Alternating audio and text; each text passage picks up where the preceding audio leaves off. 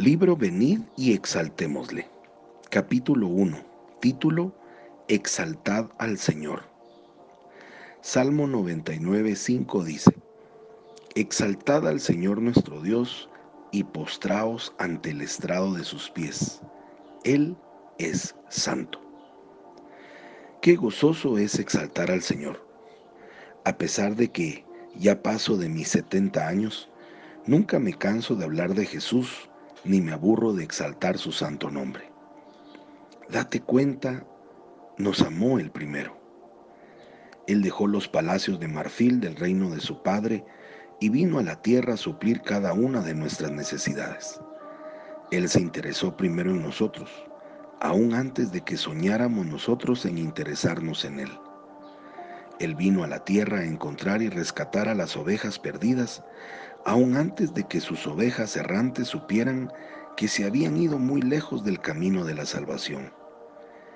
Él vivió en un mundo hostil que no lo invitó, y aún así ese mismo mundo no puede vivir en paz sin Él. Oh, cómo exalto al Señor por haber mandado al Cristo del Calvario para que nosotros podamos conocer al Cristo de la eternidad. No importa cuántas veces cuento su historia, ya sea que la comparta con miles de hombres de negocios en una convención mundial o se la cuente a la persona que está a mi lado en una pequeña habitación. Nunca me detengo.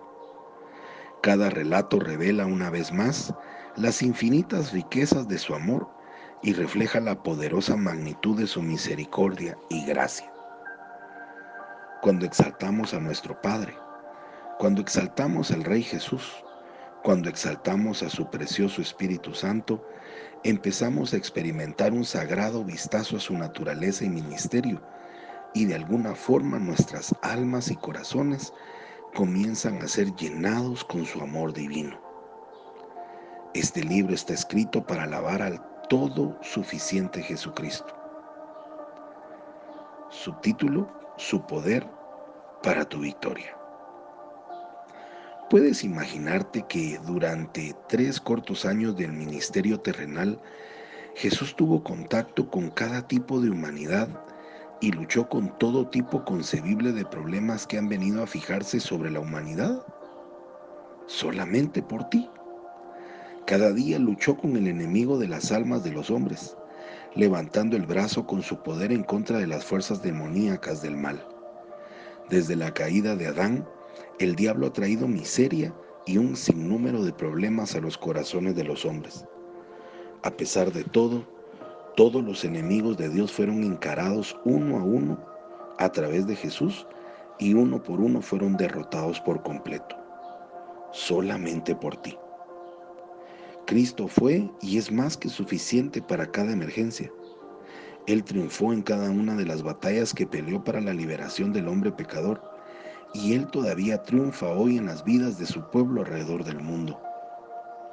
No importa cuáles sean las circunstancias que te encuentres enfrentando ahora mismo, sea un serio problema de negocios, un matrimonio desintegrado, un ser amado no salvo, una hija o hijo atado a las drogas o al alcohol, o un asombroso fracaso financiero. No importa lo que te enfrentes. Comienza a exaltar a Jesucristo con un corazón puro y arrepentido y Él te dará la victoria sobre tus circunstancias. Tienes las mismas armas para la victoria espiritual que tuvo Jesús cuando Él caminó en la tierra. El mismo poder que Jesús usó para derrotar al diablo cuando fue tentado en su vida está ahora disponible para ti y para mí. Jesús fue tentado en el monte de la tentación y el diablo probó y trató de que Jesucristo, el hombre, cayera en pecado. Pero Jesús bajó de la montaña siendo un vencedor absoluto. Es importante hacer notar que en esa montaña la verdadera batalla, el verdadero asunto en la confrontación entre lo demoníaco y Jesús era a quién adoramos. ¿A quién adoramos? Subtítulo, La mentira de Satanás a Jesús. Satanás desafió a Jesús al decirle, todo esto te daré si postrado me adorares. Mateo 4:9. A lo cual Jesús replicó, vete, Satanás, porque escrito está, al Señor tu Dios adorarás y solo a Él servirás. Mateo 4:10. Todas tus batallas en la vida pueden ser vencidas si primero entendemos que la clave para la victoria es saber a quién adoras. Nunca permitas que el diablo te engañe con sus frívolas mentiras. La batalla espiritual siempre está sobre uno mismo, sobre el mismo tema, a quién sirves. Hoy, mientras escuchas este libro, sin importar qué tan grande sea tu montaña de problemas, Dios desea que tú bajes de tu montaña de problemas con un alma victoriosa, conquistando las mismas fuerzas demoníacas involucradas a través del poder de la adoración. Después de que Jesús se mantuvo firme, declarando que él solamente adoraría al Señor Dios, el diablo entonces lo dejó y he aquí vinieron ángeles y le servían. Mateo 4:11. El diablo huye de la alabanza a Dios. Después de que el diablo se fue, Dios recibió adoración y envió a sus ángeles celestiales a que ministraran a Jesús y le dieran su amor. Subtítulo, continúa contando la historia. Ese es el por qué nunca me canso de contar su increíble historia de amor. Nunca me canso de exaltar al Señor nuestro Dios. La historia de Jesús es la siempre reveladora historia del amor de un Padre Celestial por sus hijos.